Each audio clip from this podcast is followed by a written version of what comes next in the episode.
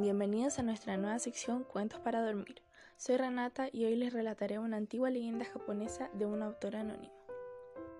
En Japón existe una leyenda que cuenta que dos personas destinadas a quererse están unidas por un hilo rojo atado a sus dedos meñiques.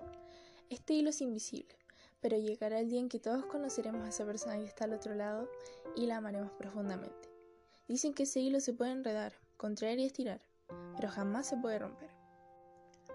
Cuenta una hermosa historia, que hace muchos siglos un poderoso emperador se enteró de que en sus dominios vivía una bruja que tenía poderes y era capaz de ver el hilo rojo del destino.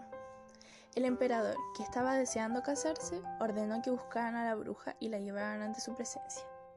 Quería saber a toda costa quién estaba al otro extremo de su hilo, quién sería su futura mujer. La bruja acudió al palacio y gracias a uno de sus extraños brebajes, el emperador pudo ver el hilo rojo atado a su dedo. Comenzó a seguir el hilo y llegó hasta un pueblo rural donde vivía gente muy humilde. Atravesando callejuelas, el hilo le condujo hasta el mercado, donde las mujeres vendían frutas y verduras mientras sus chiquillos correteaban formando un gran alboroto. En uno de los puestos vio a una pobre campesina que amamantaba a un bebé, al tiempo que ofrecía en cestas las cosechas del día anterior. Asombrado, comprobó que su hilo terminaba en el dedo de esa sencilla mujer. Señor, le dijo la bruja mirándole a los ojos. Como puede ver, hasta aquí llega el hilo rojo. Eso significa que su destino está la mujer que tiene frente a usted. El emperador se enfadó muchísimo, pensando que la bruja estaba burlándose de él. ¿Estás insinuando que yo tengo o tendré algo que ver con esta harapienta campesina? le preguntó enfadado, fulminándola con la mirada. Así es, Majestad. Usted mismo puede ver que el hilo le ha traído hasta ella. Ante la insistencia de la bruja, el emperador se sintió tan ofendido y lleno de rabia que la apagó con la chica. Se acercó a ella y le dio tal empujón que el bebé se le cayó de los brazos. Se dio de bruces contra el suelo y se hizo una herida con forma de luna en la frente. Después mandó que sus soldados apresaran a la bruja y la expulsaran de su reino. Maldita bruja embustera, espero que no vuelvas por aquí. El emperador se fue furioso, ni siquiera tuvo compasión por el pequeño que lloraba sin consuelo en el regazo de su afligida madre. Pasaron 20 años y el emperador fue haciéndose viejo. Sabía que su obligación era casarse y fundar una familia, pues el reino necesitaba un heredero al trono. Un día, los consejeros reales le dijeron que muy cerca vivía una muchacha bellísima y culta, que reunía todas las cualidades de una futura reina. Al emperador, que estaba harto de buscar esposa, le pareció bien y aceptó convertirla en su mujer.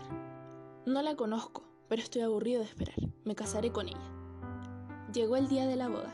Todavía no conocía a la joven con la que iba a casarse. Estaba nervioso y muy impaciente. Como mandaba la tradición, esperó a la novia dentro del templo donde iba a celebrarse la pomposa ceremonia real. Había tanta expectación que no cabía un alfiler. La futura emperatriz entró despacio, luciendo un precioso vestido bordado en oro y la cara cubierta con un velo de seda natural. Al llegar junto al emperador, este levantó el velo y descubrió una joven de rostro hermoso y dulce, con una pequeña cicatriz en forma de luna cerca de la sien. El emperador se emocionó. Esa mujer era aquel bebé al que años atrás había agredido por culpa de su orgullo. Con lágrimas en los ojos, tocó la vieja cicatriz de la muchacha y la besó. Entre la multitud que abarrotaba el templo, distinguió a su madre, la campesina que vendía frutas en el mercado.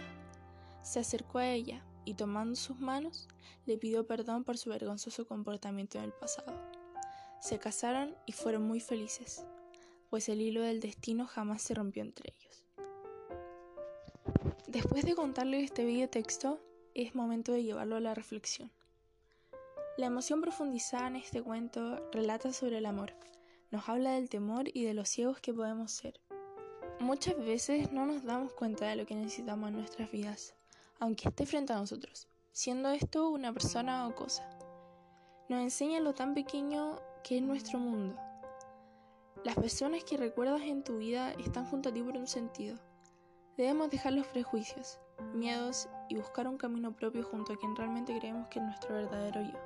Nuestro hilo de la vida siempre tiene un destino, Luchar por lo que queremos y deseamos es nuestro deber, por mucho que se presenten obstáculos o horrores. Para finalizar, quiero darle las gracias por su atención.